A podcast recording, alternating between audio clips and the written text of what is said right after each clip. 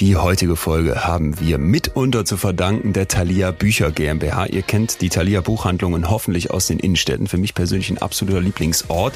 Da kann man in Bücher blättern und welche kaufen. Und die haben jetzt was Neues. Und zwar haben die auch ein Hörbuch-Download-Angebot. Ja, und es hat's wirklich in sich. Und zwar den gesamten August, äh, wenn ihr es da probiert, könnt ihr 90 Tage gratis testen. 90 Tage, drei Monate. Danach kostet es dann 9,95 Euro pro Monat. Ja, und ab September könnt ihr nochmal 30 Tage gratis testen. Danach kostet es dann ebenfalls 9,95 Euro. Also ich würde mal sagen, schnell dahin. Alle, die besonders audiophil sind, ja, lohnt sich. Und der besondere Leckerbissen, es gibt ein ganz besonderes Buch da. Besser fühlen heißt das. Ich weiß nicht, Leon, ob du das kennst. Äh, ein Buch, auf das nicht nur du stolz bist, sondern auch viele andere, zum Beispiel ich. Also, das gibt's da alles. Und wo gibt es das, mein lieber Leon? Ihr müsst einfach auf thalia.link slash betreutes Fühlen mit UE. Dann könnt ihr, wie gesagt, 90 Tage gratis ran, wenn ihr das jetzt noch im August macht. Wir danken. Bei der. Hausarbeit, zum Einschlafen, beim Sport, in der Mittagspause, Wartezeit beim Arzt, in der Bus, in den Bus, in der Bahn, Weg zur Arbeit und, und, und, im Wald und auf der Heide. Ich warte die ganze Zeit drauf, dass du mit Ja, ich bin nicht. Mir hat dein Wort Audio viel schon sehr gefallen. Also Talia, jetzt bevor Atze hier alles aufzählt, man kann euch überall hören und das finden wir wirklich gut. Und das Beste aus meiner Sicht noch, man kann die Hörbücher danach behalten. Also tausend Dank, dass ihr die Folge möglich macht. Weiter geht's.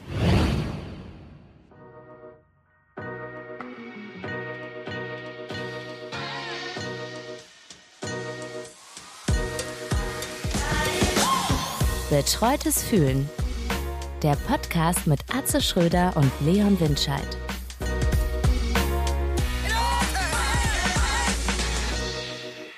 Ja, Leon. Ja, Letzte Woche hatten wir Atze. Günther Jauch. Jetzt haben wir die Folge rausgekramt, von der wir ausgingen, dass sie nie gesendet wird. Ja. Wie fühlst du dich damit? Ich wollte gerade sagen, diese Woche haben wir uns selber, oder? Weil wir sind Ja. äh, mehr als zwei Jahre weiter. Die wurde im Ja. Juni, sech, äh, im Juni 16, im Juni 19 aufgezeichnet. Ja. Und ein bisschen, al- also alleine, äh, als ich die ersten paar Minuten gehört habe, habe ich sofort gedacht, Alter, wer ist das denn? Und dieser er war ich. Und äh, wenn man sich dann unsere, unsere, unsere Dynamik oder überhaupt dieses zwischen uns anhört, es ist so anders. Ähm, und es ist aber trotzdem nicht nur ein spannendes Thema mit Geduld. Das Thema hatten wir dann hier nochmal irgendwann aufgerollt, aber es geht auch nochmal ein bisschen in eine andere Richtung. Sondern äh, ich, hatte, ich hatte auch wirklich das Gefühl, es ist auch interessant, mal im Rückblick, gerade jetzt als 101. Folge, nochmal zu gucken, was, was macht, was, was passiert eigentlich, wenn Leute sich eben tiefer kennenlernen. Und ich, also ich weiß nicht, wie es den Hörerinnen und Hörern geht, aber ich finde, man hört es in den ersten drei Sätzen. Ich bin so gespannt. Ich muss dir aber noch, bevor wir, bevor wir reingehen, eine, eine, eine Begegnung der, der, der dritten Art erzählen. Ich, ich äh, ganz kurz, ich war in Berlin am, am Ufer hier vom, am, am Landwehrkanal spazieren. So, Ja. und spielte da so ein äh, Straßenmusiker, richtig gut auch, sang so englische Rod Stewart Sachen mit dieser- mit dieser rauchigen Stimme, hatte eine E-Gitarre dabei, einen kleinen Verstärker und es hörte niemand zu. Und dann war da so eine leere Bank, ich setzte mich drauf und sah im Gebüsch, wie ein, äh, wie eine deutsche Kartoffel, wie sie im Buche steht, von einem Schwarzen, wie sie eben hier in, in der Ecke ähm, Görlitzer Park vor allem äh, Drogen verkaufen, ganz oft äh, Drogen kaufte. So, so war mir sofort klar. Äh, der kam dann wieder aus diesem Gebüsch raus, hatte sein Päckchen da in der Hand, setzte sich dann neben mich und fragte, moin, kann man sich dazusetzen? Ich bin der Dominik. Und der war von, kennst du so Leute, die, wo du sofort merkst, da irgendwas stimmt nicht ganz? ja. Ey, ja. 100 Obwohl er freundlich war, oder? Er war erstmal total freundlich, aber schon wieder redete und dann noch vielleicht die Cap, die der aufhatte, as seen on TV mit diesem Störbild-Screen, so ein Pulli, der null zur Hose passt und so weiter. Okay, kann ich alles drüber hinwegsehen, aber in, diese, in diesen ersten zwei, drei Statements, die der machte, war mir klar, hier stimmt was nicht.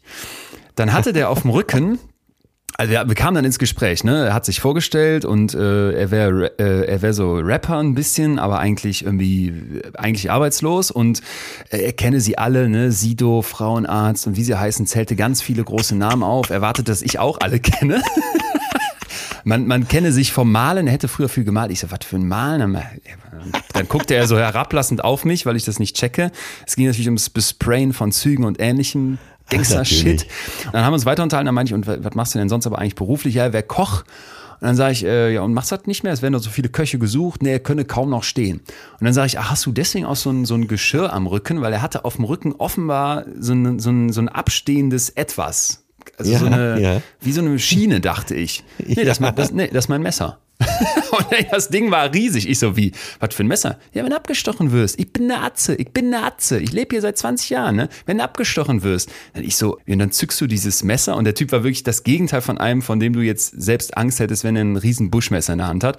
Und er so, ja, ja klar. Dann fing der an, an seinem Poloshirt, was unter seinem etwas fülligeren Körper spannte, zu versuchen, dieses Messer rauszuholen. Das dauerte so 1,30, würde ich sagen. Dann sage ich zu ihm, ey, wärst du jetzt längst abgestochen. Okay, er zeigt mir dieses Messer. Ich so, ach krass, und das hast du immer dabei? Ja klar, ja klar, mal größer, mal kleiner. Und dann ging das Gespräch so weiter und ich dachte, es ist, es ist ähm, interessant, weil das, das ist, der, der ist offenbar auf einer ganz anderen Wellenlänge als ich. Ich unterhalte mich jetzt weiter mit dem und dann ging es aber natürlich natürlich los. Ne? Ja, klar. War ja, war ja völlig klar, was jetzt passiert. Er hatte jetzt jemanden gefunden, der so ein bisschen zuhört. Ja. ja. Solche Leute fallen einem ja nicht ohne Grund auch sofort auf. Ja. Ne? Ich weiß gar nicht, was ich gesagt habe. Irgendwie so, Ach, genau, der streckte mir direkt die Hand aus und wollte meine Hand schütteln. Und ich so, oh, äh, ich bin gerade noch so, wie genau macht man das nochmal? Ne, ich, äh, ja, wegen Corona, sage ich dann. Ich meinte so, hier nicht Ellbogen und der so, wie Corona? Äh. noch nie von gehört, oder was? Pass auf, pass auf. Der hatte noch nie einen Test gemacht. Ey, dann sage ich, warte mal, wo, war, wo warst du die letzten anderthalb Jahre? Nee, habe ich noch nie gemacht, brauchte ich nicht. Ich so, wie, äh, gehst du nicht ins Kino oder Theater oder so? Was soll ich Kino? Kino habe ich zu Hause, ne? Und ich so, ja. ähm, äh, hä? Und, und wenn du einkaufen gehst, ne, ja, schickt, würde er Freunde schicken und dann ging es natürlich weiter. Dann sage ich, ja, boah, ich bin so dankbar, doppelt geimpft, ist ja eigentlich egal, ich kann dir die Hand geben, passt schon. Ne, impfen lässt, äh, geimpft wäre ja auch schon. Ich so, ach cool, super, ähm, ohne Test und alles. Nee, von Natur aus wäre er geimpft. Schon, schon seit Kind. Und dann ah, ging es okay. weiter, ne? Und mm. er wäre mm. totaler Fan der Wissenschaft und ähm, super spannend, ne? Und da gäbe es so. ganz tolle Wissenschaftler im 18. Jahrhundert, hätte es da welche gegeben, aber heute die Wissenschaft und ey, es wird immer absurder. Und dann meinte ich immer so einfach so interessiert, was hast du da eben bei dem, bei dem, bei dem Dealer gekauft? Und dann hat der Finger sagte, ach nur ein bisschen Gras, nur ein bisschen Gras, nur ein bisschen Kiffen, nix, nix, nix, nix weiteres, passt schon, passt schon. Und ähm, haben wir uns darüber unterhalten irgendwie so, ne? Und dann meinte er so, ah, irgendwann fiel das so wie so ein Nebensatz im zweiten Teil, ach die Affenkinder. Und ich so, Moment, äh, hast du jetzt, hast du jetzt gerade gesagt, hier, die, ähm, äh, Schwarze sind Affenkinder, das, das finde ich, das geht mir jetzt zu weit, muss ich ganz klar sagen. Und er so, wieso denn, wieso denn? Ist doch so, ist doch so, die verhalten sich wie Affenkinder, ey, die packen immer die Frauen an. Ich so, äh, meinst du das jetzt pauschal für alle, die hier sind? Weil guck mal, der, der gerade die, die Drogen verkauft, der steht da doch ganz friedlich. Äh, wen hat der denn angepackt? Nee, das ist so, das ist, alle Affenkinder sind so. Und ich meine das nicht rassistisch. Und ich musste so... Ey, ich, äh, mir blieb das Lachen immer im, Halse stecken. Dann habe ich noch kurz, da habe ich noch kurz gedacht. Ja. Winscheid, Psychologe, ja. den holst du jetzt ab. Du stellst jetzt Fragen, versuchst das Ach, mit ihm zusammen zu eruieren. Ey, oh nach zwei Minuten habe ich aufgegeben. Habe ich gesagt, Dominik, hör mal, das ist mir zu haarig. Ähm, ich bin raus. Habe ihm nochmal die Hand geschüttelt und es ging auch nett auseinander. Aber null, ne?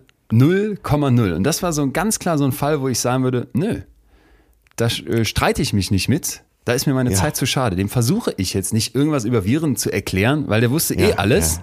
Der wusste auch alles übers Impfen, er wusste auch alles über Tests und er wusste auch alles über Affenkinder. Hat keinen Sinn. Und dann ähm, zog ich wieder, zog ich meiner Wege ja. und habe gedacht, das ist schon interessant. Also wenn du nur die Geschichte erzähltest und hättest mich jetzt gefragt, in welcher Stadt war das wohl? da hätten alle, auch die Zuhören, gesagt, dit ist Berlin, war? Ja. Jo, jo. Aber auch wenn, ich dir, auch wenn ich dir nur diese ersten paar Infos gegeben hätte und dann holt er das Messer nach vielem ja. Tüddeln an so, an, so einem, an so einer Bandage aus seinem Rücken, hättest du auch schon gewusst, hier stimmt was nicht. Hier ja, natürlich. Ja. Übrigens, äh, Messer mit so einer feststehenden Klinge ist ja verboten, Waffengesetze. Oh, muss äh, nicht. Aber äh, das ist ja in Berlin auch nochmal ein besonderes Verhältnis, Polizei und Gesellschaft. In München hätte der sicher nicht am Kanal gesessen. nee, nee äh, ja. Liebe Grüße, Dominik. Ähm, In Ermangelung eines Kanals übrigens auch. Ja, okay. Ja. Wie geht's dir sonst? Äh, alles fit? Äh, total fit. Genieß den Sommer. Kommen jetzt langsam ein bisschen unter Druck, weil die Atze-Biografie muss geschrieben werden. Ey, das, das habe ich mich gefragt. Werden. Wann soll das denn rauskommen? Ja, wenn alles gut läuft. Also wenn alles nach Plan läuft im Herbst, also im Frühjahr. Wie viele Seiten hast du denn schon? Äh, ja, die Idee ist ja schon mal da. Das, das finde ich so ein bisschen wie Dominik. Das ist so wie früher, wenn die Eltern irgendwie gefragt haben, hast du schon gelernt. Ja, die Idee von Vokabeln ist schon da. Ja, das ist so wie ich äh, wäre gerne Chirurg geworden. Ja. Aber ich habe den Hauptschulabschluss nicht geschafft. Okay, aber ganz kurz, äh, sechsstelliger ähm, Vorschuss ist überwiesen und jetzt sitzt du da und hast Druck? Ja, ich arbeite ja eh immer nur unter Druck. Äh, Ja. Kenne ich auch nicht anders, habe ich bei den Ja. anderen Büchern auch gehabt. Aber dann geht's auch am besten. Wird schon, wird schon. Und- und- hab und ja eine Freund- Menge erlebt. Äh, Ich muss ja, Ja. eigentlich jetzt mal gucken, äh, welche Sachen sind zu unglaubwürdig, was muss ich weglassen. Aber sag mal kurz, äh, Biografie heißt jetzt nicht äh, Witz nach Witz nach Witz, sondern wirklich? Nee, es wird auch äh, teilweise tief traurig. Du weißt ja, in unserer Familie gibt's ja auch Ja. tiefste Abgründe und äh, ja, was wäre eine gute Geschichte, wenn es nicht auch äh, ans Eingemachte gehen würde? Und bleibt die Sonnenbrille auf? Absolut. Aber auch darunter können Tränen fließen. Oh Gott, jetzt will Kannst, du- kannst du schon so drucken. Hört ja hier direkt. Hört ja schon lyrisch. Ey, okay, mir, mir macht das, mir würde das, also mir hat es viel Stress gemacht, als ich diesen Vertrag unterschrieben hatte. Ja, ich schreibe ja mit Till zusammen und Ja, das äh, beruhigt. Es wird zum einen großer Spaß und zum anderen geteiltes Leid. Genau, wollte ich gerade sagen, macht's dir, macht dir nicht, hast dir keinen Stress jetzt. Also es Nein, lässt nein, dich nein. kalt. Okay, krass. Ey, mich wird's todesstressen. Todesstress. Ich könnte jetzt schon wieder, ich, könnt, ich kann jetzt schon fast nicht mehr schlafen, weil ich mitfühle. Ich bin Mit dir. 25 Jahre älter als du und äh, ja, wenn du 57 bist, dann wirst du wahrscheinlich auch irgendwann äh, ja, sagen, ja, was nicht ist, das ist nicht, ne? Okay, aber das wird ehrlich, offen und so wie Ja. geil. Ich habe wirst- hab ich schon Lust drauf.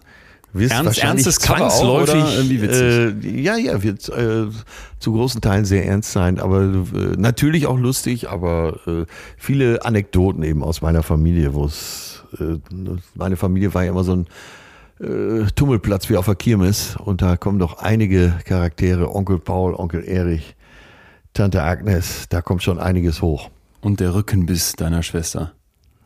Stimmt, den kann ich auch nochmal. Gut, da können wir ein ganzes Kapitel draus machen. Ja. Meine Schwester und der Rückenbiss. Ja.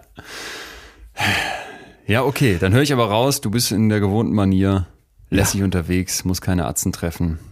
Genau. Und ich war schon ein bisschen neidisch wieder. Ich Ja, ja. treffe ja auch gerne schräge Typen. Es war kurz Naja, egal. Äh, lass uns mal zu unserer Folge Null kommen, die zwar über zwei Jahre alt ist. Leute, äh, viel Spaß dabei. Hört die natürlich mit der Prämisse, dass äh, wir da noch andere waren als jetzt und noch keine Podcast-Erfahrung hatten. Aber vielleicht ist es ja umso interessanter. Genau, und Dadurch. vor allem im Kontrast zu vielleicht auch allem, was jetzt so in letzter Zeit passiert ist, bin ich sehr gespannt, was ihr sagt. Ich würde sagen, Tape up.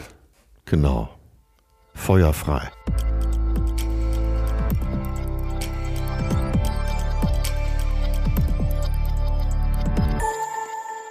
Für mich ist Ungeduld dieses permanente, sofortige Befriedigen all meiner Bedürfnisse. Wenn du mit 50 nicht lässig genug bist, aus deiner Erfahrung heraus die Dinge ganz entspannt anzugehen, dann hast du ja, glaube ich, nicht viel verstanden. Der Veranstalter kam zu mir, wollte mir so, wollte mich beruhigen, er wollte mir die Hand geben, die habe ich doch weggeschlagen, was mir schon bestimmt seit über zehn Jahren nicht mehr passiert ist. Du hast das alles bekommen, weil du ungeduldig warst und jetzt muss es nicht mehr sein. Das heißt, ich muss erstmal sehr lange ungeduldig sein, um dann irgendwann die Geduld zu bekommen. Ist das Äh, so? Betreutes Führen. Der neue Podcast mit Atze Schröder und Leon Windscheid. Was ist denn eigentlich heute unser Thema? Geduld. Geduld. Oh, ich habe ja letztens die richtigen zusammen. Ja, kennst du diese Postkarten, die an Kühlschränken hängen mit diesen äh, wahnsinnig schlauen Lebensweisheiten? Ja. Ich habe eine gelesen und meistens sind die irgendwie bräsig, live your life oder sowas, live your dreams. Und, aber das fand ich ganz gut. Und zwar stand drauf, Geduld ist nicht die Kunst zu warten, sondern beim Warten nicht bekloppt zu werden. Bist du geduldig? Absolut nicht. Nicht. Nee, also ich könnte doch hier und da mal ausrasten. Ja, das stimmt. Ich glaube auch. Darum geht's. Einfach beim Warten nicht total bekloppt zu werden, Geiseln zu nehmen, Häuser in Schutt und Asche zu legen, Hunden den Schwanz abzuschneiden. Und bist du immer schon nicht geduldig? Ich war immer ungeduldig, ja. Ja, ja. Also es wird tatsächlich sogar besser. Jetzt sind wir leider schon wieder beim Thema Alter. Aber als Jugendlicher gab es keine ruhige Sekunde für mich. Nein, um Himmels Willen. Und da gab's noch keine Handys. Und da gab es noch keine Handys, da muss mir die Geschichten auch selber erzählen. Äh, Vielleicht bin äh, ich deshalb auch zum Stand-Upper geworden. Ich hätte jetzt erwartet, so das kleine bisschen, was ich bisher von der Medienlandschaft kennenlernen durfte, habe ich das Gefühl, man braucht für alles einen unfassbar langen Atem. Also wenn man da wie mit dem WDR redet, dann dauert das gefühlt drei Monate, bis was passiert und bei den anderen ist nicht besser. Wie hat das dann zusammengepasst mit deiner Ungeduld? Naja, wenn du keine Chance hast, dann musst du dich mal darin üben, das zu ertragen. Aber dass mir das besonders gut gefallen hat, kann ich nicht gerade sagen. Also ich bin dann zeitweise auch mit dem Joggen angefangen und äh, konnte dann beim Joggen, sagen wir mal, diese Ungeduld so ein bisschen zumindest in körperliche Energie umsetzen. Ja, das kenne ich. Das Prokrastinieren, dieses Aufschieben. Ne? Man, man sucht sich so Ersatzhandlungen, um, Ja. um diese Ungeduld, weil man doch mit dem, was man eigentlich tun sollte, nicht fertig wird, so ein bisschen zu kanalisieren. Das war für mich immer so ein ganz prägendes Erlebnis im Studium, dass ich die Fenster immer dann geputzt habe, wenn ich eigentlich für Klausuren lernen sollte. Weil du fühlst dich ja scheiße, wenn du gar nichts machst, ne? wenn du dann einfach nur rumsitzt, hast aber auch keinen Bock zu lernen und dann suchst du dir diese Ersatzhandlungen, wie jetzt Joggen oder Fenster putzen und versuchst irgendwas zu machen, um dein Hirn zu befriedigen. Hat ja schon fast was Buddhistisches, ne? so Sandbilder zusammenschieben und so. Total. und sie dann zu zerstören. ich hoffe, das hast du mit den Fenstern nicht gemacht. Man lernt natürlich im Laufe des Lebens, wenn man nicht völlig verblödet ist, dass Dinge ihre Zeit brauchen. Und du merkst es eben auch bei Musikern. Jetzt komme ich auf Musiker, weil äh, Stand-up so ähnlich funktioniert, eben über Rhythmus, dass der erfahrene Musiker wird immer zurückgelehnter spielen und mehr Zeit haben beim Musizieren, wie auch der Stand-Upper auch über Pausen dann funktioniert und einen anderen Rhythmus findet, einen besseren Rhythmus. Weil der Rhythmus des Herzens ist ja relativ klar.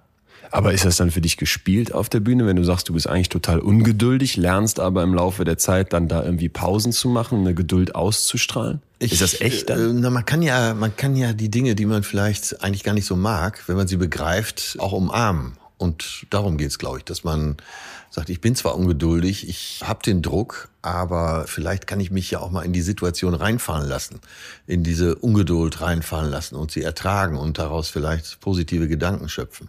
Und das gelingt dir? Zunehmend, ja. Wegen Alter meinst du jetzt? Es könnte sein, Alter macht gelassen. Mit 25 habe ich sicher schneller gegessen, als ich es heute mache. Naja, ja, essen, ich esse auch viel zu schnell. Das beruhigt mich, dass du das sagst. Ich bin jetzt ja letztens 30 geworden und ich habe das Gefühl, also ich bin unfassbar ungeduldig. Und ich habe das Gefühl, auch so die ganze Welt um mich drumherum stellt sich darauf ein, dass ich ungeduldig bin. Ich meine, als- ich klein war, da sind wir mit dem, was klein, als ich jugendlich war, sind wir mit dem Bus in Solingen, bin ich aufgewachsen, weiß ich noch genau, mit der Linie 681 konnte man, glaube ich, 17 bis 20 Minuten zur Videothek fahren. Man musste vorher noch zu dem Bus hochlatschen. Dann konnte man sich dort, wenn es denn da war, ein Video, eine DVD ausleihen und dann wieder 20 Minuten mit dem Bus zurück. Und am nächsten Tag musste man das Ding ja noch zurückbringen. Ja. Wenn ich heute bei Netflix dieses Buffering-Symbol sehe, weil das nicht lädt, dann bin ich auf 180 und da musste ich nirgendwo hinfahren. Da mache ich einen Klick. Also alles um mich drumherum habe hab ich das Gefühl, stellt sich darauf ein, dass ich mit meiner maximalen Ungeduld in dieser Welt die ganze Zeit befriedigt werde. Also meine Ungeduld wird von komplett bedient. Bei Amazon kann man jetzt in Berlin, ich wohne auch in Berlin, also die Hälfte in Münster, die Hälfte in Berlin. Und immer wenn ich in Berlin bin, merke ich, wo die Reise hingeht. Da kannst du jetzt morgens bestellen und die liefern bis 16 Uhr. Da bist du stinksauer, wenn dann um 16 Uhr der Computermonitor dank Amazon Now nicht bei dir angekommen ist. Was ja eigentlich Wahnsinn ist. Ja, aber du hast eben von der Videothek vom Film erzählt. Dieser Film hatte natürlich noch mehr Wert. Du hast ihn dir ausgeliehen, das war ein Ereignis, das war ein Projekt. Du hattest was in der Hand auch. Ja, und jetzt gehst du in- auf Netflix oder Amazon Prime und guckst mal schnell rein und haust ihn vielleicht auch wieder weg. Und äh, sag mal, so dieses Kollateralsehen von Filmen, die dich vielleicht gar nicht so direkt gefesselt haben, das war damals, glaube ich, größer, weil du, der Film war schon mal im Haus, dann hast du ihn mit Sicherheit auch zu Ende geschaut. Und das meinst du wäre gut. Äh, ja, glaube ich schon. Ja, glaub ich du auch. siehst ja auch Zeitungen zum Beispiel. Es gibt Weltkompakt, es gibt andere Zeitungen kompakt, die so dieses ganze Wissen eben kompakter vermitteln mit weniger Seiten, dass Nur du schneller informiert bist. Ja, ja. Wenn du aber die Süddeutsche abonniert hast oder Die Zeit, äh, ist ja ein richtiges die Buch. Zeit noch Ja. besser, wo zwölfseitige pointierte Artikel Ja. über kleinste Themen, über ein Marmeladenglas stattfinden. Na, Dann liest du eben auch andere Artikel, die drumherum stehen, weil dich die Überschrift interessiert oder weil sich das Thema gerade so aufdrängt. Und dieses Kollateralwissen macht dein Wissen ja auch breiter. Also da wäre ein Vorteil. Und das versuche ich eben bei der Ungeduld zu erkennen, dass es mir auch Gelegenheit gibt, breiter zu erfassen. Ich bin noch voll in diesem Suchtmodus drin. Ich habe letztens gelesen, dass irgendwie 70 Prozent der Leute in den sozialen Medien liken, nachdem sie nur die Überschrift gelesen haben. Ne? Da werden ja oft Ja, Artikel ja, genau. geteilt. So, ne? Ich auch. Ja, ich auch. Ich, genau, so geht's mir auch. Ich habe jetzt all diese ganzen Nachrichtenseiten, äh, tagesschau.de, äh, Süddeutsche Zeitung, FAZ, habe ich alle abonniert bei Instagram. Und äh, fantastisch für mich als ungeduldigen, faulen Menschen aufbereitet, haben die dann immer ein Foto und da steht dann ein Satz drauf. Und da habe ich die tagesaktuelle Nachricht, da klicke ich dann Like, Bescheid. fertig. Ne? Schon gefiltert sozusagen. Komplett. Ja. Du hast komplett recht. Ein wirklich so eine Art Bildung, so eine Art Wissen entsteht ja erst, wenn du deine Echokammer verlässt, wenn du nicht nur die Sachen Genau. davor gequillt kriegst, die du likest, sondern wenn du mal links und rechts guckst. Und ich glaube, das geht einem verloren, wenn man als ungeduldiger Mensch diese, diese, also für mich ist Ungeduld dieses permanente, sofortige Befriedigen all meiner Bedürfnisse. Ich verliere dadurch auch manchmal das Gefühl aus dem Blick, was ich eigentlich wirklich will. Weil wenn ich das kleinste Bedürfnis habe, so ich will jetzt was von Amazon und das will ich now, deswegen bin ich bei Amazon Prime nicht mehr, sondern gibt's sogar Amazon Now, dann kommt sofort, das kriege ich auch sofort, dann geht's mir gar nicht mehr so darum, äh, tiefe Wünsche zu entwickeln, sondern eine oberflächliche Art von Gier zu haben, diese Ungeduld und die wird sofort befriedigt, ja, dann werde ich es auch nicht los. Ja, interessant, dass du da von Gier sprichst, weil wenn du jede Gier sofort befriedigst, dann äh, entsteht ja vielleicht manchmal auch nicht so eine große Fallhöhe. Ich möchte aber noch auf einen anderen Aspekt hinaus. Ich empfinde das bei dir als 30-jährigen, ich sage jetzt mal Unternehmer, weil du ja genauso Unternehmer bist, wie Ja. du Psychologe bist, als sehr angenehm. Also ich erwarte das sogar von dir. Du brennst ja richtig. Du hast Ja. strahlende Augen, wenn du von deinen Projekten sprichst. Du bist ungeduldig. Und vom 30-Jährigen erwarte ich das einfach auch. Ich muss immer lachen, wenn 50-jährige Unternehmer immer noch so sprechen. Und dir das dann als in mir brennt noch das Feuer und so verkaufen. Weil wenn du mit 50 nicht lässig genug bist, aus deiner Erfahrung heraus die Dinge ganz entspannt anzugehen, dann hast du ja, glaube ich, nicht viel verstanden. Ich muss dir trotzdem zu Teilen widersprechen. Pass auf, ich verstehe total, was du sagst mit diesem Altersunterschied und dass man mit so einem gewissen Alter, ich habe immer diesen Bergoper vor Augen, ne, der da irgendwo in den österreichischen Alpen vor seiner Hütte sitzt und den du irgendwie was fragst. Und dann hat der alle Lebensweisheiten parat. Der wird ja nie sagen, ich hänge den ganzen Tag beim Handy, bin süchtig, komme nicht klar, bin ungeduldig. Der würde völlig entspannter sitzen. Und das ist irgendwie so ein Idealbild. Aber wenn ich mich aktuell frage, was sind denn eigentlich die Sachen, die bei mir wirklich gut funktioniert haben, so im Rückblick, dann sind das die Sachen gewesen, wo ich bereit war, mich von dieser direkten Ungeduld nicht übermannen zu lassen, sondern wo ich diese Weisheit, die du jetzt sagst, die du mit 50 hast, versucht habe, wirklich aufwendig aufzubringen und zu sagen, ich bohre die dicken Bretter. Das sind ja auch Erfahrungssachen. Nur wenn du jetzt 20 Jahre weiter bist, dann siehst du das Brett und weißt schon, wie du es bohren musst. Okay. Du hast ja eben noch diese unbändige Energie. Du würdest, wenn du keinen Bohrer zur Hand hättest, würdest du zur Not das Brett auch durchbeißen. Ja, aber du sagst jetzt das, was Positives ist. Ich habe mal das Gefühl, ich, ich spreche ganz viel mit Start-up-Gründern und anderen jungen Unternehmern, die dann ne, die Weltherrschaft und das nächste Unicorn so schnell möchten wie möglich. Und mich persönlich macht das oft fertig, weil ich das Gefühl habe, Ungeduld wird da als so eine Art Tugend dargestellt. Ich erinnere mich, das, das war ganz Ja, prägend für mich, ja. so, ein, so, Bewerb, ne, so ein. Bewerbungsgespräch, wo ich saß und dann sagte der mir, was ist denn eine Schwäche von Ihnen? So diese ganz klassische Frage. Und ich hatte mich da vorher entsprechend mit auseinandergesetzt und habe auch ehrlich in dem Moment geantwortet, ja, ich bin total ungeduldig, weil ich das auch als Schwäche von mir wahrnehme. Und dann sagte der mir, ja, das, das ist ja Klassiker, das ist ja keine Schwäche, das sagen die Leute, weil es schick ist. Ne? Und das erwarten wir ja auch von ihnen, dass sie ungeduldig sind. Sie wollen ja die Sachen voranbringen. Äh, Nee. Ich sag nee, ich sag, es ist ein ganz klassischer Fail unserer Zeit, diese Gier nach, nach schnell fertig werden, nach sofort ans nächste Ziel kommen und so ein bisschen, wenn ich mir überlege, was für ein Bild vermittelt wird, nämlich dieses junge, dynamische, mit 30 muss man dann noch, muss man die Weltherrschaft wollen und Gas geben. Einerseits ja, teile ich total, aber andererseits glaube ich, dass das viel kaputt macht. Wenn man nicht bereit ist, langsam zu denken und so schwer mir das fällt, ich sage, es hört sich jetzt so an, als könnte ich das. Ich kann es nicht. Ich weiß auch genau, was du meinst, wenn du sagst, wie ich mal von meinen Projekten erzähle. So ist es auch. Ich bin ungeduldig, Ich aber ich genieße, glaube, das, ich genieße das an dir. Ich glaube, das ist ja sogar ein Klassiker, wenn nicht sogar von Goethe. Jugend ist ungestüm und das soll sie auch. Wer sonst? Also wenn du mit 30 jetzt hier nicht jede Hütte anzünden wolltest, dann würde doch auch irgendwas nicht stimmen, oder? ja, tja. Die Welt in Brand setzen, warum denn nicht? Wir hatten letztens zehnjähriges Abi-Treffen ne? und ich bin jetzt 30 geworden. Ja, Hölle, Hölle der Moment. Da musst du dir vorstellen, ich saß dann da und habe mich irgendwie erinnert, als wäre das gestern, als wir Abi-Ball hatten.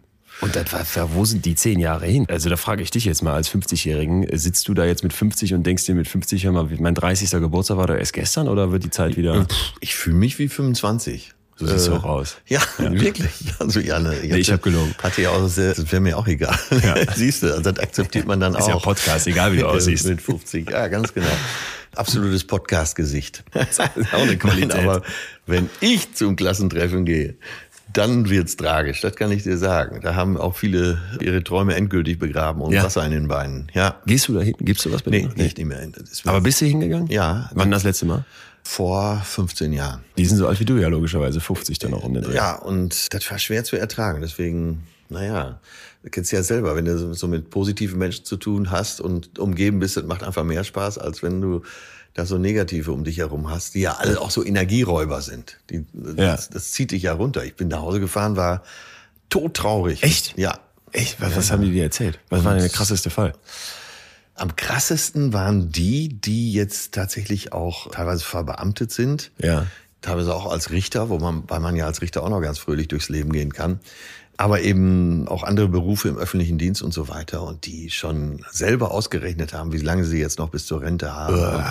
die jetzt schon Äh, wissen, Okay, ich weiß, was du meinst. Bah, äh, ja, oh, das kenne ich im auch. Finanzamt, was es nächstes Jahr am 28. Ja. Februar zu Ah. essen gibt. Ja. Ah. Und so was finde ich schlimm. Ja, das finde ich auch schlimm. Und das findet jeder Unternehmer natürlich wahrscheinlich total schlimm, weil als Unternehmer siehst du ja immer die Chancen. Und solche Leute sehen nur Risiken. Das Leben voller Risiken. Für mich ist das auch der Inbegriff von Ungeduld, wenn du irgendwie mit wenn das vor 15 Jahren bei dir war, also dann weiß ich nicht, Mitte, Ende 30 oder sowas, wenn man dann, wenn man dann schon entschieden hat, ich warte jetzt auf die Rente, das ist ja die Hölle. Ja, ja. Das ist ja die Vollhölle. Aber die merken das gar nicht mehr. Aber egal, die haben dann eben die Ungeduld, ihr Rentenalter zu erreichen. Und ich glaube, dann bist du ja schon fast lebendig begraben, wenn du so rangehst. Aber wie gesagt, mir war das nur bei dir positiv aufgefallen. Ich, eigentlich genieße ich das so richtig bei dir, deine unbändige Energie und dass du wahrscheinlich jetzt schon wieder 100 Projekte auf deiner Hirnrinde hast, die du irgendwann mal umsetzen möchtest. Das muss nach außen eine vollkommen andere Wahrnehmung sein, als sich das im Inneren meines Kopfes anfühlt, weil mich persönlich belastet das an vielen Stellen, muss ich ganz klar sagen. Ich würde mir ganz oft wünschen, gelassener zu sein, ruhiger zu sein, mehr abzuwarten. Mir ist schon klar, das merke ich auch, wenn man da so mit Vollgas an eine Sache rangeht und da, da ungeduldig ist und vorantreiben will, dass das den Effekt hat. Aber vom Grundsatz her, ganz oft sitze ich da und denke mir, jetzt schalt mal einen Gang runter, werd mal entspannter. Wie bist du das denn geworden?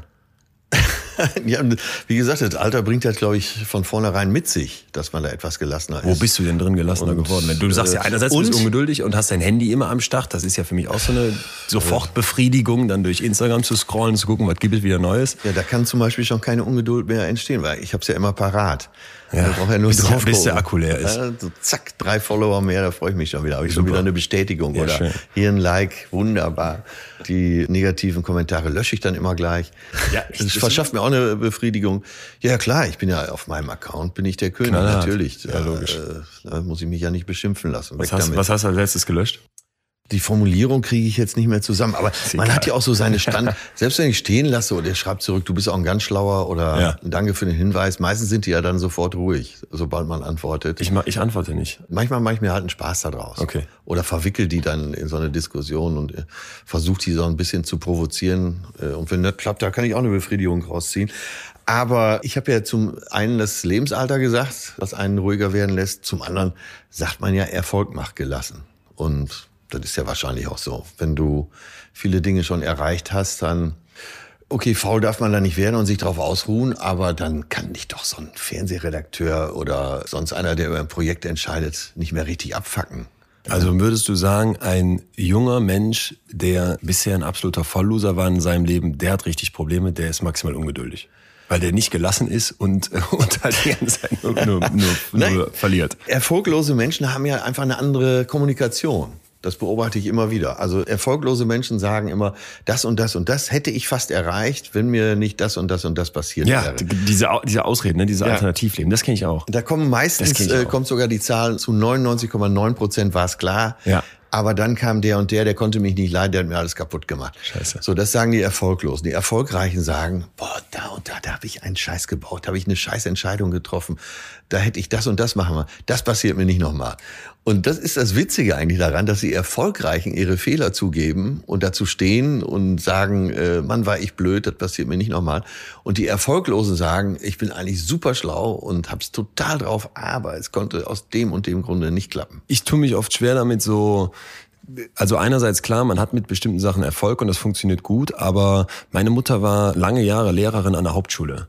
Und da waren ganz, ganz viele Kinder, wo völlig klar war, so nach diesen klassischen Definitionen werden die keinen Erfolg im Leben haben. Und den hatte man also mit, mit 10, 11 Jahren, wann das entschieden wird, auf welche Schule man geht, auf welche weiterführende Schule man kommt, nach meinem Verständnis gesagt, du hast keine Chance. Ja. Und deswegen habe ich so, habe ich persönlich da sehr, sehr viel von meiner Mutter mitgenommen, indem ich äh, verstehen durfte und das sehr oft an diesen Kids halt mitbekam, wie viel vom Erfolg eigentlich von Faktoren abhängt, wo du einen Scheiß für kannst. Ne? Weil wenn du Eltern hast, die dir morgens kein Pausenbrot schmieren und du mit Bauchschmerzen in die Schule gehst, wenn du Eltern hast, die die Klassenfahrt nicht bezahlen können, wenn du all dieses Umfeld, was man so, in meinem Fall war das immer alles selbstverständlich, wenn das wegbricht, dann kannst du strampeln, strampeln, strampeln. Du hast keine Chance. Ich habe letztens gelesen, äh, prompt auch bei Instagram, Kinder in Hartz-IV-Familien, wenn die so 450 Euro Jobs haben, hatte ich auch, ne, so als Kellner oder sowas, dann dürfen die davon, glaube ich, nur, also so, so 70, 80 Euro oder sowas behalten. Der Rest wird aufs Einkommen der Eltern angerechnet und muss abge ja, und muss abgegeben werden. Das ist ja so ein Also- System, das würde man eher bei in Nordkorea erwarten. Ja, das, das ist so, das ist so, diese Spirale wird aufrecht. Nee, aber richtig krass, ne? Also so ein Bruchteil, ich weiß nicht mehr genau den Betrag, aber die mussten unfassbar viel abgeben, weil ihre Eltern irgendwie quasi Schwierigkeiten haben, wo die im Zweifel ja auch schon nichts für können. Und deswegen habe ich immer so mit, mit diesem Erfolgsbegriff äh, wirklich Probleme, dass wenn, wenn man sich das zu sehr selbst anrechnet, weil ich glaube, der Anteil an Glück und allem, was drumherum läuft, der ist kolossal hoch. Ja, das kann man ja nicht letztendlich wirklich beziffern, wie das ist. Außerdem kommt, das zahlt jetzt darauf ein, was du gerade gesagt hast. Was ist Erfolg? Also wenn du von diesen Familien sprichst, die sozial vielleicht nicht so stark sind und vielleicht nicht so viele Möglichkeiten haben und eben nicht mit vielen Büchern zu Hause in einer Ja. Bibliothek groß geworden sind. Wenn der Hauptschüler, von dem du gerade sprachst, seine Ausbildung abschließt, vielleicht als Kfz-Schlosser, Ja.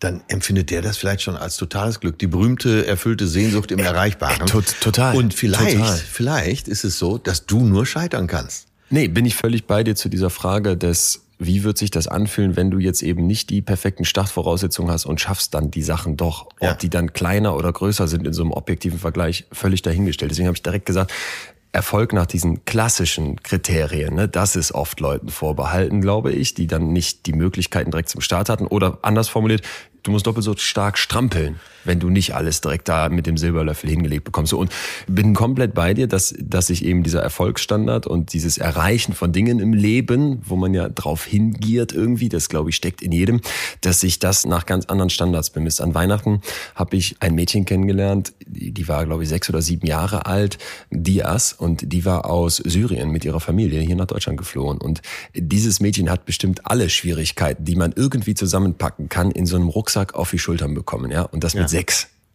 Du hast keine Vorstellung. Die war sowas von atemberaubend. Also ein fließendes Deutsch, wo sich jeder eine Scheibe von abschneiden kann, der schon mal versucht hat, eine Fremdsprache zu lernen. Erstens. Zweitens eine Ausstrahlung hinter diesem Kind, wo ich dachte, oh mein Gott, da ziehe ich alle Hüte. Und drittens, und das hat mich wirklich aus den Socken gehauen, die Eltern sprachen natürlich kaum Deutsch, ne? Kannst dir vorstellen, wenn, Ja, wenn wir jetzt ja. beide nach Syrien müssten, wir würden ja nicht nach einem Jahr oder irgendwie dann Syrisch können, um Gottes Willen. So, also die Eltern saßen da nahezu hilflos in dieser gesamten Situation und das Mädchen hat sich die ganze Zeit versucht, um die Belange der Familie zu kümmern. Ja, also die fragte dann, hör mal, könnt ihr uns so, die helfen, eine Wohnung zu finden? Nein, nee, noch, fungieren. genau, eben nicht. Also die hat, die Mutter hat nicht gesagt, sag mal, sondern das Kind hatte selber für sich Ziele für diese Familie abgesteckt. Also, ne, wir brauchen Schon eine Wohnung, kannst du uns helfen? Habt ihr irgendwie Kontakte oder sowas? Das fragte die mich Mit alles. sechs? Mit sechs. Wahnsinn. Da war ich komplett baff. Ja. Da war ich komplett baff. Deswegen, also ich bin vollkommen bei dir, dass ich sage, die Bedingungen, um Erfolg zu bekommen, sind das eine. Aber natürlich ist danach die Frage, wie definiere ich Erfolg? Und ich glaube, das ist was, wo jeder, auch wenn er schwierige Bedingungen hatte, mit seiner eigenen Definition total steuern kann, wie glücklich man dann damit wird. Ja, jetzt sind wir beim Thema Erfolg gelandet und das eigentliche Thema ist ja Geduld. Ja, aber das hat, das hat ja ganz viel miteinander zu Ja, tun. und genau, Das hängt ja wollte ganz ich eng zusammen, Da wollte ich ja ich. gerade äh, Ja. drauf zurückkommen. Da, wo du jetzt stehst, Ja. das könnte für viele ein Lebensziel sein. Die werden dann angekommen.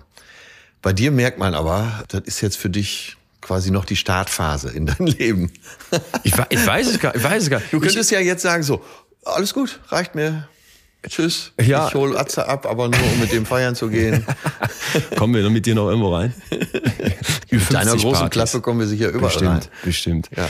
Diese Ungeduld, von der du sagst, dass du sie ja immer noch kennst, obwohl du gelassener geworden bist, ich glaube, die wird man nicht los. Ich werde die nicht los. Das habe ich also- auch schon beschlossen. Also das ist auch, Ja, Ich möchte die ja auch gar nicht loswerden. Nur ich will cleverer sein, erstmal beim Ertragen ja, und auch äh, auf dem Weg zu dem Ziel, was ich anpeile. ja. Ich denke immer, wenn du das so beschreibst, ne, dass du einerseits sagst, du bist ungeduldig, Handy sofort raus, du willst, du kannst auf irgendwas nicht warten, was ich auch kenne, und gleichzeitig aber, dass du da so eine Gelassenheit entwickelst, das, das ist das Bild, was es in der Wissenschaft zur Ungeduld gibt. Und das finde ich ist eine total spannende Einsicht, habe ich letztens gelesen. In, in jedem Kopf gibt's mal mindestens zwei Selbst. Ne? Also man denkt jetzt, früher hieß es Schizophrenie oder wurde fälschlicherweise so genannt. In Wirklichkeit ist es die multiple Persönlichkeitsstörung, wo man unterstellt, dass die Leute mehrere Selbsts haben. Weil man von sich ja annimmt, ich bin eine Person, ich habe so eine Ja. kohärente, stimmige Also der Produktbeschreibung. Profi, so wie du sagst, zwei selbst ist normal. Zwei Selbst ist mal Minimum. Und zwar gibt es ein Hier und Jetzt Selbst und ein, ein Zukunft Selbst, ein Future Selbst. Und zwischen diesem Wo man Hier- sich sieht. wo man sich sieht, aber äh, noch nicht mal das, sondern eine Art distanzierter Vorstellung von dir selbst. Also so ein Halbfremder, der da irgendwo in zehn Jahren rumgurkt. Weil du immer auf der Reise bist. Weil du immer auf der Reise bist. Und jetzt gibt's zwischen diesen beiden selbst gibt's quasi permanent Krieg. Also du kannst dir so vorstellen, dein Zukunft selbst wird gerne mit ein paar Speckröllchen weniger äh, im Sommer auf Mallorca am Strand sitzen und dein Hier und Jetzt selbst lacht sich kaputt, wenn er auf der Rittersport steht, wieder verschließbar. Und jetzt, jetzt könnte man denken, das wäre eine tolle Idee. Äh, wenn ich zwischen den beiden Frieden schaffen würde. Also wenn ich die zusammenbringe. Und Ja. das ist, zeigt die Psychologie, eine absolute Schwachsinnsidee. Der Trick ist nicht, dass du Frieden schaffst, sondern dass du deinem Hier und Jetzt selbst Gründe gibst, das Richtige zu tun. Ne? Und das ist meistens das, was dein Zukunft selbst will, nämlich jetzt mal als Beispiel abnehmen oder irgendwie die Ja. Doktorarbeit zu Ende schreiben oder einen Job finden oder was auch immer. Dass du deinem Hier und Jetzt selbst einen Grund gibst, das Richtige zu tun und der Grund ist vollkommen egal. Ja, das erklärt ja eben auch den Spruch, den du zitiert hast am Anfang, dass man das ertragen muss. Das Ertragen, das, Ja. das Warten. Und ich, ich habe dann immer diesen, du kennst diesen sprichwörtlichen Geduldsfaden. Ne? Ja. Den habe ich immer im Kopf, wenn man sich vorstellt, dass man dieses Hier und Jetzt selbst mit einem Grund verbinden möchte, mit dem Zukunft selbst. Und mein totales Lieblingsbeispiel vom großartigen Dan Ariely, das ist ein, einer der Star-Psychologen, der bringt das immer, ist der Wecker Snooze and Lose. Und er hat so einen fancy Namen, weil er auch eine fancy, so eine ganz fancy Funktion hat, nämlich verbunden über WLAN mit deinem Online-Banking. Und jedes Mal, Ach wenn so, du die ja, Schlummertaste ja, ja, drückst, ja, dann geht ein vorher eingestellter Betrag von deinem eigenen Online-Banking an eine gemeinnützige Organisation deiner Wahl. Und jetzt ist der Clou, dass du bleibst ja liegen, wenn du jetzt an Greenpeace spendest. Also bei mir gehen jetzt Schlafen jeden Morgen. Gutes. Nee, das darf Äh, nicht, das darf nicht. genau, das darf nicht passieren. Bei mir gehen jetzt jeden Morgen 10 Euro Parteispender an die AfD, wenn ich da liegen bleiben möchte. Da bist du schneller unter der Dusche als irgendein so blöder Neonazi ein Hakenkreuz an die Wand sprayt. Und das ist, das ist das richtige Tun aus dem falschen Grund. Ja, aber mir fällt jetzt, wo du das so erklärt hast, jetzt leuchtet es mir noch mehr ein, eben mit dem, äh, dass man das Zukunfts-Ich immer vor sich hat, dass es immer eine Reise ist. Und ich glaube, mit dem Älterwerden kann man die Reise besser genießen. Ja, man, man begreift, dass, äh, wie heißt es bei Aerosmith, Life is a journey, not a destination. Ja. Äh, ne, man darf dieses Ziel eigentlich gar nicht erreichen. Das ist gut. Ja. Das ist gut. Was mich total umtreibt, eben weil meine Eltern beide Lehrer sogar sind, sind äh, Helikoptereltern. Ne, Deine Eltern davon? sind beide, beide Lehrer. Ja, ja, das, das ist, erklärt natürlich jetzt das erklärt vieles, vieles. Ja. Aber ich habe volles Verständnis für dich. Danke, danke. Ja, da kannst du nur Psychologie studieren oder, oder sofort so eine Dauerkarte, die Also selber dafür, besorgen. dafür bist du echt Dafür ist gut gelaufen, Kerl, ne? Ja. Ja. Wenn Ja. das bedenkst. Deswegen kriege ich viel aus der Schule mit. Nur mein Leben lang jetzt. Ja. Man war ja selber da und bei, Ja. Schu bei Schule habe ich immer, hab ich immer das, das Gefühl, jeder weiß besser, wie Schule geht. Weil wir sind ja alle mal da gewesen. ne? Keiner käme auf die Idee zu sagen, ich weiß, wie man einen Airbus A380 fliegt, weil man mal drin gesessen hat. Aber jeder weiß, wie Schule geht. Ja. Und diese. Helikoptereltern, die ihre Kinder dann schon äh, vor der Vorschule zur englischen Nanny schicken, dann zum Mandarin und genau. Cellounterricht und dann mit dem SUV und 400 Euro teurem Rucksack in die Schule karren. Die können nur drogensüchtig werden. Die können nur drogensüchtig werden, die Kinder. Da, da habe ich immer das Gefühl, dieses, was du gerade sagst, das Leben ist eine Reise. Dieser ganz entscheidende Zeitpunkt, ganz am Anfang von unserem Leben, der ist für mich so krass von Ungeduld geprägt. Hier G8-Abitur, wir stauchen die, Ja, die, ja. die Bildung zusammen. Dann nächster Gedanke, wir machen die Studiengänge effizienter und bitte, bitte zackig in Regelstudienzeit.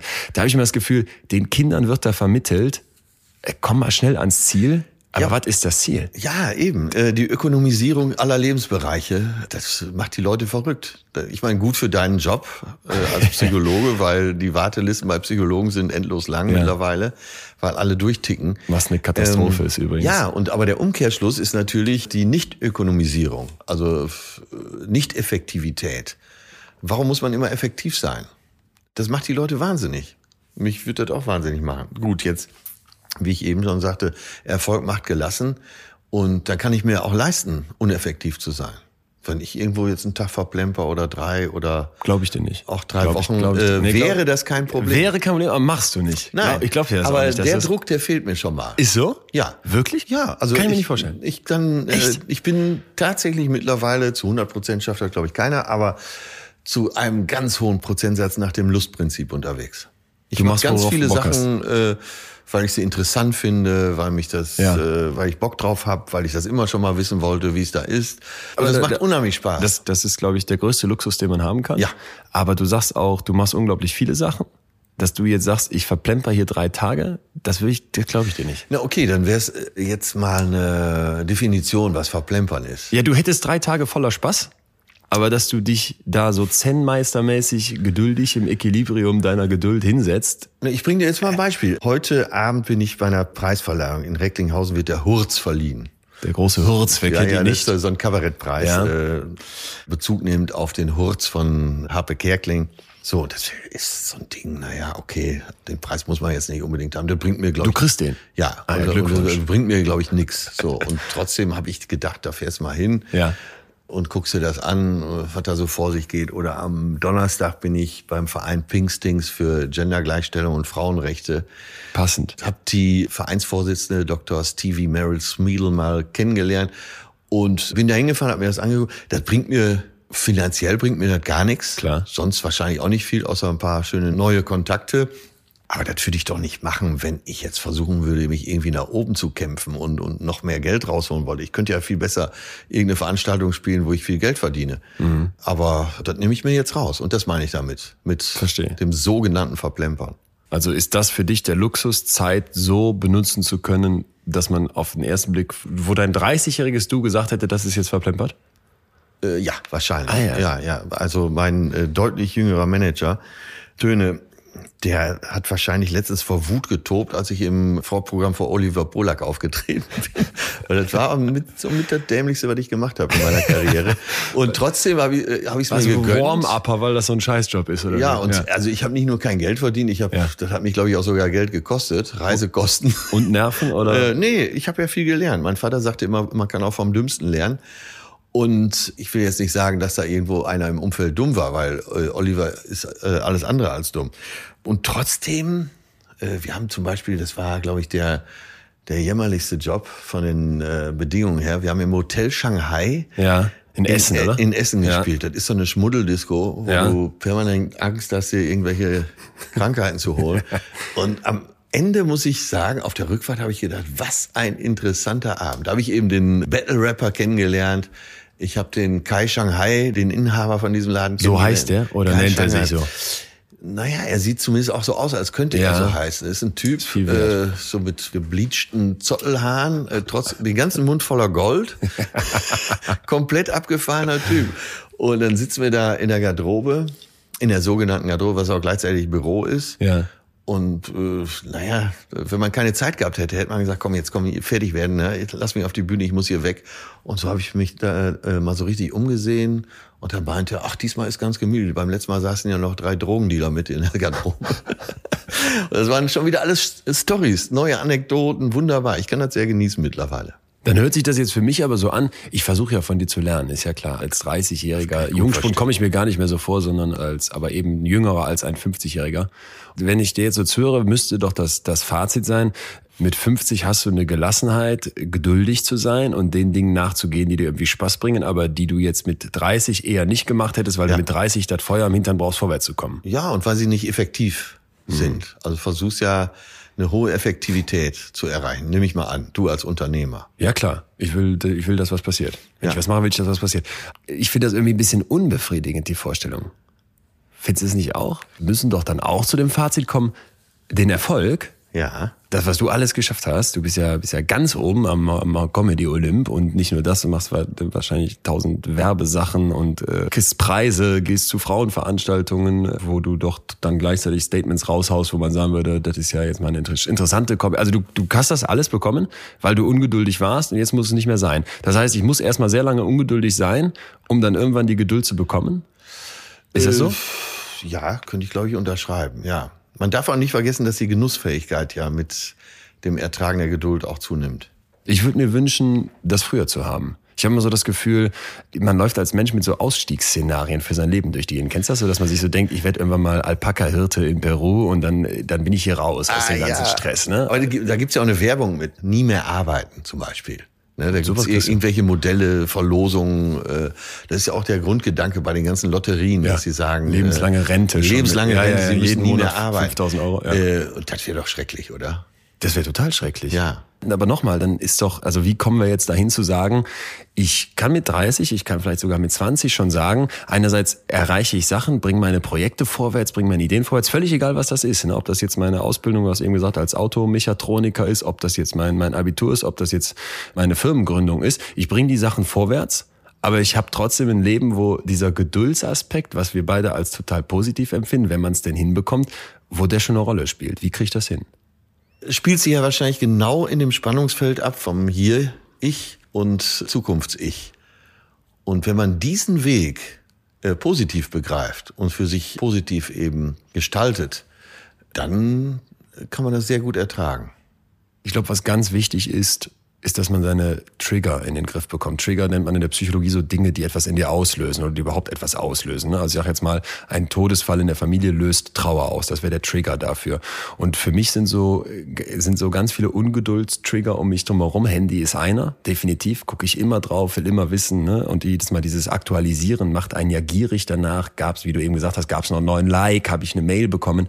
Und ich glaube, dass man diese, diese Trigger in den Griff bekommen muss, um besser Geduld zu ertragen. Also dass man sich schon darauf einstellen muss, du musst jetzt nicht mit dem Bus zur Videothek fahren, gibt ja auch keine mehr. Aber dass man sich vielleicht darauf einstellen muss, wenn ich geduldiger werden möchte, wenn ich kollateral, hast du eben gesagt, drumherum was mitnehmen möchte, dann macht es keinen Sinn, wenn ich bei Netflix nur die Vorschläge angucke, die mir vorgeschlagen werden. Dann macht es keinen Sinn, wenn ich nur durch Instagram scroll und die Überschriften der wichtigen Tageszeitungen lese, sondern muss ich ganz bewusst versuchen, diese Sachen auszuschalten, die loszuwerden und wieder so ein breiteres Bild zu bekommen.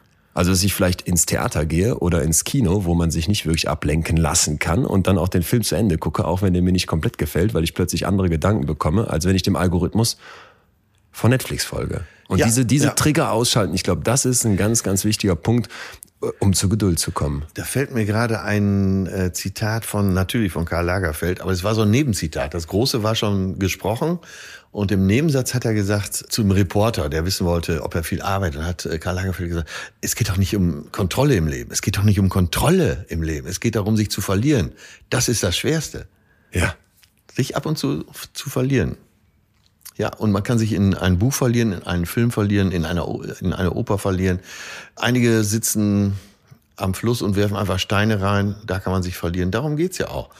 Medizinisch weißt du da sicher besser Bescheid. Wenn man irgendwas mit Leidenschaft macht und, und sich da richtig drin verliert, dann gibt's ja, glaube ich, die Gammawellen im Gehirn, die dann dich in so eine, in so eine absolute Stille und in so ein Glück auch führen. Man nennt das äh, Flow. Ja. Also dieses flow Aber das sind diese Gammawellen, die da entstehen im Gehirn. Glaub die. Gammawellen, das klingt jetzt sehr, sehr esoterisch. Ich bin mal vorsichtig mit den direkten neuronalen Zusammenhängen, nennen wir jetzt mal. Aber Ja. dieses Flow-Erlebnis ist ein sehr gut erforschtes und genau das, was du beschreibst, passiert da. Man gerät in so eine Art Sog aus Energie, wie so ein Fluss, den man einfach, in den man reingeschmissen wird und mit dem man mitgezogen wird. Ne? Und das passiert dann, wenn die Anforderungen, die an dich gestellt werden, nicht zu krass sind, aber auch nicht zu schwach. Weil wenn die, wenn die zu schwach sind, die Anforderungen an dich, dann fängst du an, dich zu langweilen, hast keinen Bock mehr. Wenn die zu krass sind, bist du überfordert und gibst auf. Und wenn das genau in so einer Mitte ja. ist, dann schießt dein Energielevel Und da nach oben. verliert man sich. Da verliert man sich. Ich glaube, das ist doch ein total schönes Bild. Gut, dass Ja. du es aufgemacht hast, weil ich glaube, in dem Moment kann man maximal geduldig sein, weil man die dicken Bretter bohrt. Ja, Aber ja. es fühlt sich nicht so unangenehm an, wie dieses Geduld ertragen müssen, dieses Abwarten. Genau. Und dann äh, machst du auch keinen Druck, weil der Druck macht's dann schon wieder kaputt, sondern du bist genau in der richtigen Geschwindigkeit zwischen Himmel und Erde unterwegs. Das ist eine schöne Lösung. Ja. Nochmal ein Beispiel. Bin mal mit dem Fahrrad nach Barcelona gefahren, von, Von- Münster aus. Von Münster aus. Ja, und klar, Fahrradfahren ist eine sehr stumpfe Angelegenheit, vor allen Dingen, wenn du jeden Tag ungefähr 100 Kilometer fahren musst. Boah. Kann aber jeder. Dann dauert es vielleicht einen Tag länger oder drei Tage länger, aber eigentlich kann das jeder. So und dann, äh, aber du bist ja irgendwann trainiert. Das war jetzt auch nicht so. Ich bin mit meiner Perle zusammengefahren. Es war jetzt auch nicht so, dass wir da zum ersten Mal Fahrrad gefahren sind. Das heißt, wir haben uns über mehrere Monate auch darauf vorbereitet. Wir waren schon trainiert, vor allen Dingen das Hinterteil. Und wir hatten den Aspekt überhaupt nicht auf dem Zettel, dieses meditative Element.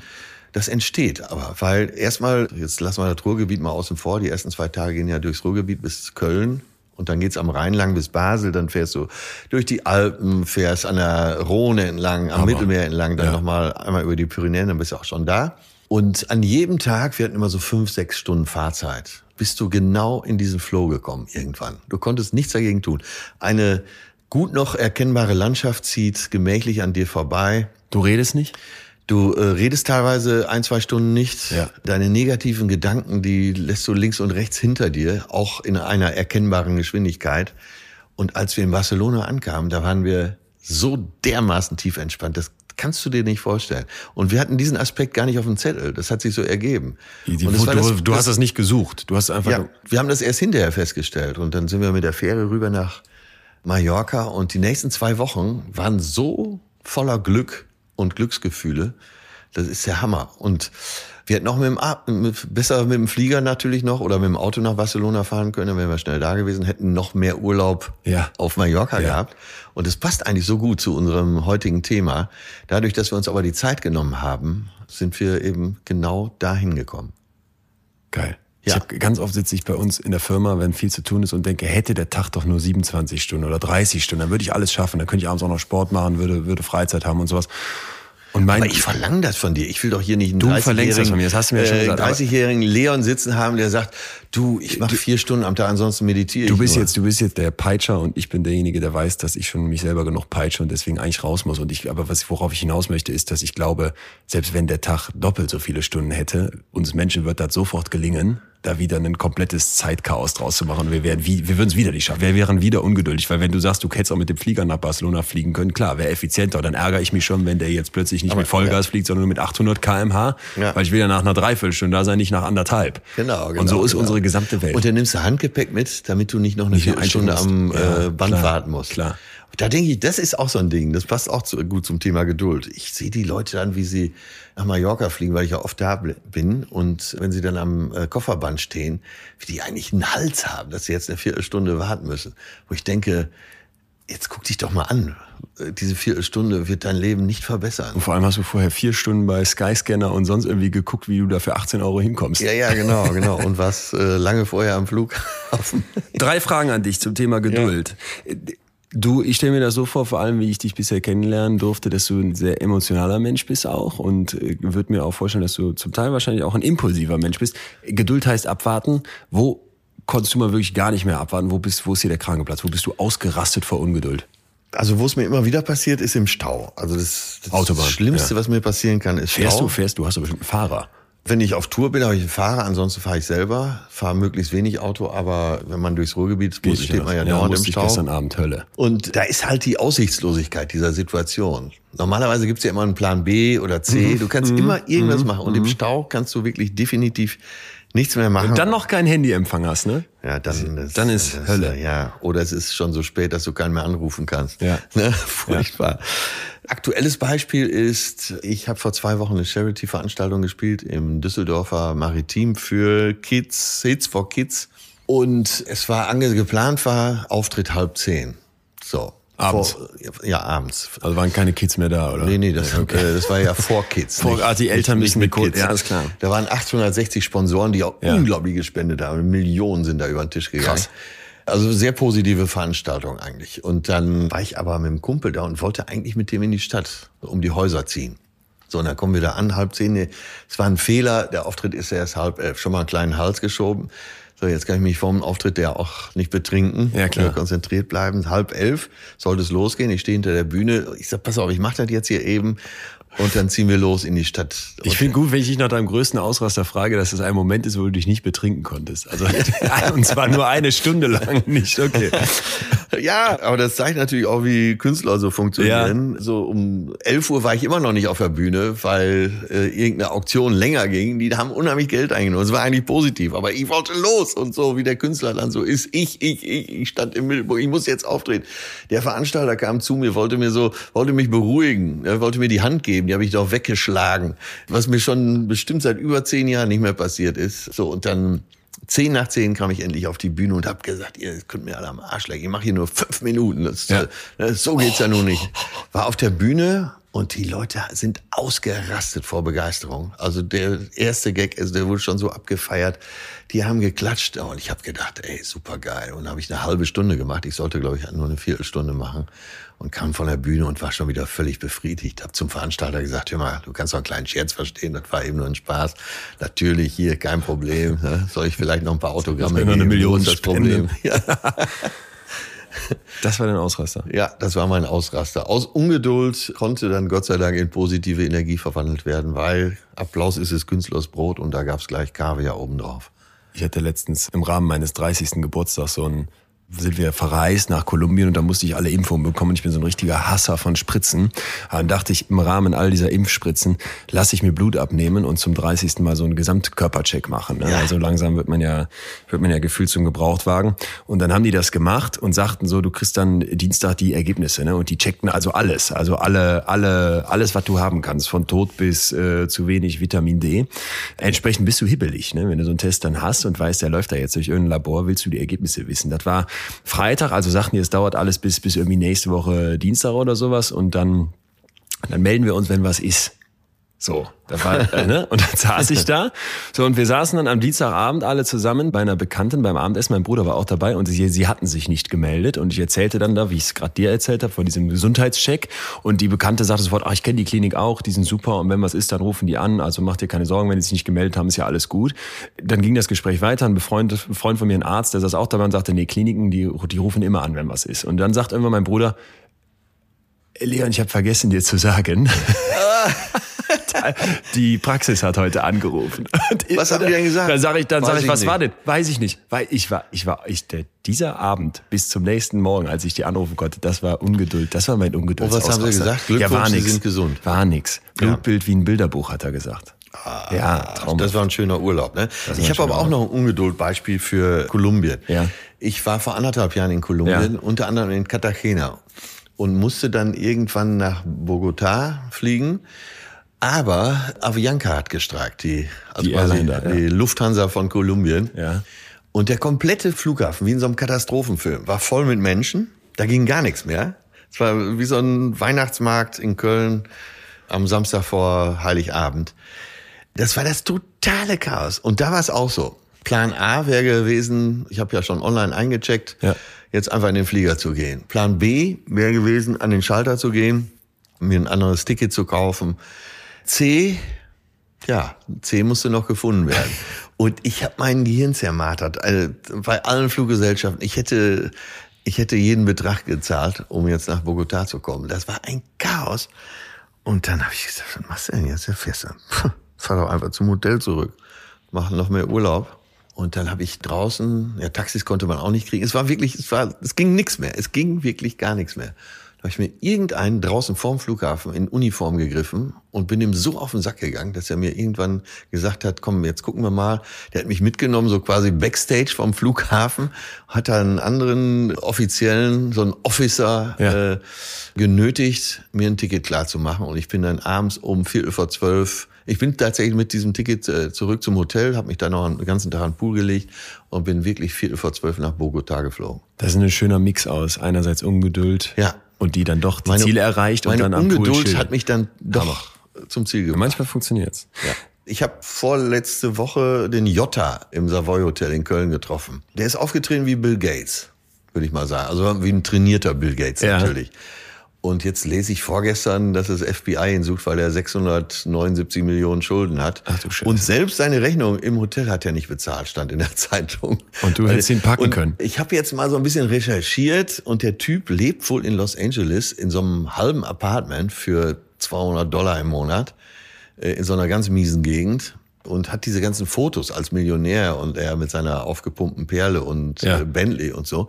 Das, da hat er sich wohl, für einen Tag irgendwo eine Villa gemietet Ja. und eben auch diesen Bentley und hat da die ganzen Instagram-Fotos fürs ganze Jahr gemacht. Das ist schlau. Der hat hunderte von Fotos gemacht, um dieses. Image äh, aufrechtzuerhalten, dass er der absolute Checker ist. als meine Eltern, äh, Großeltern im Sterben lagen, das lagen die kurz, kurz hintereinander. Das war für mich einer der krassesten Momente bisher im Leben. Und ich hatte vor allem bei meinem Opa das Gefühl, weil der einen Herzschrittmacher hatte und die uns im Krankenhaus gesagt haben, ein Herzschrittmacher lässt dich nicht sterben. Ja, der holt dich immer wieder aus diesem Moment zurück. dass der irgendwann da saß und auf den Tod gewartet hat. Was ich ziemlich krass fand. Und was War der privat versichert oder Kasse? Kasse. Ja, das ist eigentlich die beste Chance, um dann doch zu sterben. Ja, hat aber nicht- Privat lassen sie sich nämlich überhaupt nicht sterben. Das kann ich mir vorstellen, aber hat trotzdem nicht gereicht. Hat trotzdem nicht gereicht. Und da habe ich mich gefragt, wenn ich mal in die Situation kommen würde, dass ich sterben wollen würde, also dass ich ungeduldig auf den Tod warte und noch die Möglichkeit hätte, und ich würde sagen, die hatte er nicht, mich selber umzubringen. Wie würde ich das machen? Und das frage ich dich jetzt zuerst. Wie würdest du das machen? Altinsulin besorgen. Insulinspritzen, Ja. äh, da kriegst du, glaube ich, schon, wenn du bis 25 zählen willst, die drei nicht mehr hin. Und wie, wie hast du das mal, wo- woher weißt du das? Wieso relativ, weißt du das so aus der Pistole geschossen? Weil ich relativ viel Ärzte in meinem Umfeld habe. Ja. Und deren bevorzugte Methode wäre, sich Altinsulin zu spritzen. Also ich kann dir das jetzt wissenschaftlich nicht erklären, aber es funktioniert anscheinend sehr gut. Und das würdest du so machen, weil es dir Ja, wäre, glaube ich, schneller tot. Also wenn man dann äh, die Möglichkeit hat, äh, sich richtig vorzubereiten, dann wäre es natürlich der Ausflug in die Schweiz, glaube ich, das Beste. Dignitas. Ja, wo man dann eben seinen Drink nimmt und abtritt. Ich, also ich glaube, ich würde irgendwas Krasses machen. Käme das denn für dich dann in Frage? Mich selber umzubringen? Ja. Ja. Weil du den Tod nicht abwarten kannst. Ja, ist ja jetzt nicht der Fall. Aber sagen wir mal, ich würde Ja. jetzt, ne, sagen wir mal, bei dem Blutbild wäre jetzt rausgekommen, Winscheid, in vier Jahren. haben eine Erkältung. Sie haben eine Erkältung und die wird sich wie folgt auswirken. In vier Jahren bist du nur noch aus, kannst du völlig unbeweglich, liegst du da. Ich glaube, so rumfahren und irgendwie einem Rollstuhl oder sowas mit einem Assistenten oder Hilfe, die man noch bekommen kann und dass man sprechen kann vor allem, das, das ist völlig fein. Aber wenn du da wirklich liegst und nichts mehr geht, Und hab ich- sterben willst. Und sterben willst, genau, genau, das ist ganz wichtig. Ich habe mal gelesen, dass Leute, die so dieses Locked-In-Syndrom haben, ein unglaublich hohes Glücksgefühl wieder entwickeln können.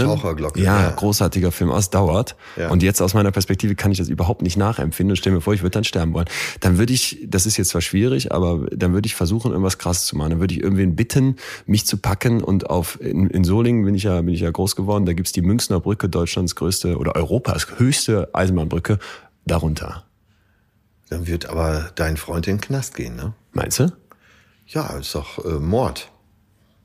Und wenn es Das keiner ja weiß, wer es Pferde- war? Das ist ja der Pferdefuß, dass irgendjemand da eine Straftat begehen muss, wenn er dir hilft. Pervers. Und das macht's so kompliziert. Sonst Ja. könnte man ja jemanden bitten mit einem Baseballschläger mal eben von hinten. Und das macht's kompliziert, weil irgendjemand muss eine Straftat begehen. Stell dir mal vor, dein bester Freund geht in den Knast, weil er dich ermordet hat. Ist auch nicht nett. Nee. Aber das ist ja ein Fehler im System. Wenn ich frei entscheiden dürfte, würde ich mich auf die Münchner Brücke karren lassen. Und aber das- ungeduldig. Das will der deutsche Gesetzgeber nicht, dass du dich frei entscheiden darfst. Das stimmt. Also Dafür ich komme ja aus einer Familie der Selbstmörder. Ist so? Ja, ja, bei uns ist der Selbstmord. Das ist äh, übrigens schon ein falsches Wort. Nee, ist mir, also ich, ich bin ja der festen Überzeugung, dass Sprache Gesellschaft macht. Und Ja. Mord ist ja eine Straftat, wie du schon Ja. angerissen hast. Aber der Selbstmord ist für mich eben damit etwas, was so ne, stigmatisiert schlecht wird. Deswegen. Ja, ich hatte ja vorher vom Gesetzgeber gesprochen, Ja, deswegen, deswegen wollte ich. Okay, hast äh, recht. äh, juristisch bleiben. Also der Suizid. Der Suizid. Der Freitod Ja. ist bei uns ein äh, gern gesehener Geselle. Sagst du nicht mehr zu. ja, aber das muss ich, das muss ich Nein, ja, was heißt nein, das? In deiner meiner Family? Familie ist das schon oft vorgekommen. Echt? Bei mir besteht keine Gefahr, dafür bin ich, Das äh, habe ich zu viel Sonnenschein in mir. Ja. Aber bei uns ist es nichts Ungewöhnliches. Und dann bist du jemand, der befürwortet, dass man das einfach umsetzen kann. Ja, ich Ja. bin jemand, der befürwortet, dass man über sein Leben selber entscheiden kann. Ich auch total. Und das hat nichts mit Geduld zu tun, sondern mit Leidensdruck. Glaube ich auch. Ja. Wer auf den Tod warten muss, dem sollte man die Möglichkeit geben, da die Geduld nicht ertragen zu müssen. So schwer es fällt. Geduld. Kurt Tucholsky hat gesagt, dass es eine Fähigkeit ist, die man lernen kann, aber man braucht viel Geduld dafür. Ich finde, das äh, haben wir uns heute gut angeguckt. Geduld kann man sich beibringen. Ja, und ich habe tatsächlich auch gelernt. Du hast auch gelernt, ich Ja, auch, von dir. ich- Aus deiner, aus deiner Weisheit. Ich habe vor allem auch gelernt, dass ich die Weisheit des 50-Jährigen doch gerne hätte, auch wenn du mir sagst, das Feuer am Arsch eines 30-Jährigen ist auch gut. Wenn ihr uns wiederhören wollt, dann abonniert uns unbedingt. Abonniert diesen Podcast auf Spotify, dieser iTunes und überall sonst so, wo es Podcasts gibt. Und natürlich... Und bitte, bitte bewertet uns auch, weil ja, wir wollen wissen, dass es ankommt, wie es ankommt äh, und Feedback zu haben ist immer gut. Wenn ihr Lust habt, uns wiederzuhören, dann geht das nächste Woche schon und zwar mit einem einem Lieblingsthema von dir. Ja, mein Lieblingsthema ist wirklich, das habe ich äh, bei mir auf dem Boot schon verschiedene Gäste gefragt. Was macht dir wirklich Spaß im Leben? Wofür brennst du? Was ist deine Leidenschaft? Und du glaubst nicht, wie viele richtig teilweise tagelang grübeln, was sie antworten können. Gestandene 50-Jährige bei ja, dir auf der Yacht. Und die Antwort darauf, also meine Antwort darauf, die wird dich sehr überraschen. Ich bin gespannt. Aus psychologischer Sicht gibt es zum Thema Leidenschaft total interessante und sehr praktische Kniffe, wie man die in sich entfachen kann und vor allem, wie man die auf, auf gute Dinge lenkt. Ich habe oft das Gefühl, wenn ich mich mit jungen Menschen unter, unterhalte, die gerade eine Firma starten, dass die vor Leidenschaft übersprühen und total brennen. Aber wenn die dann mal ein bisschen tiefer schürfen, merken, verdammte Axt, mir geht's ja irgendwie doch nur um die Kohle oder um den Fame oder irgendwie um dieses oberflächliche nach oben kommen. Und da gibt's gibt's sehr, sehr Spannendes aus der Wissenschaft. Also, nächste Woche Leidenschaft. Ich freue mich schon drauf. Das war Betreutes Fühlen. Der Podcast mit Atze Schröder und Leon Winscheid. Jetzt abonnieren auf Spotify, Deezer, iTunes und überall, wo es Podcasts gibt.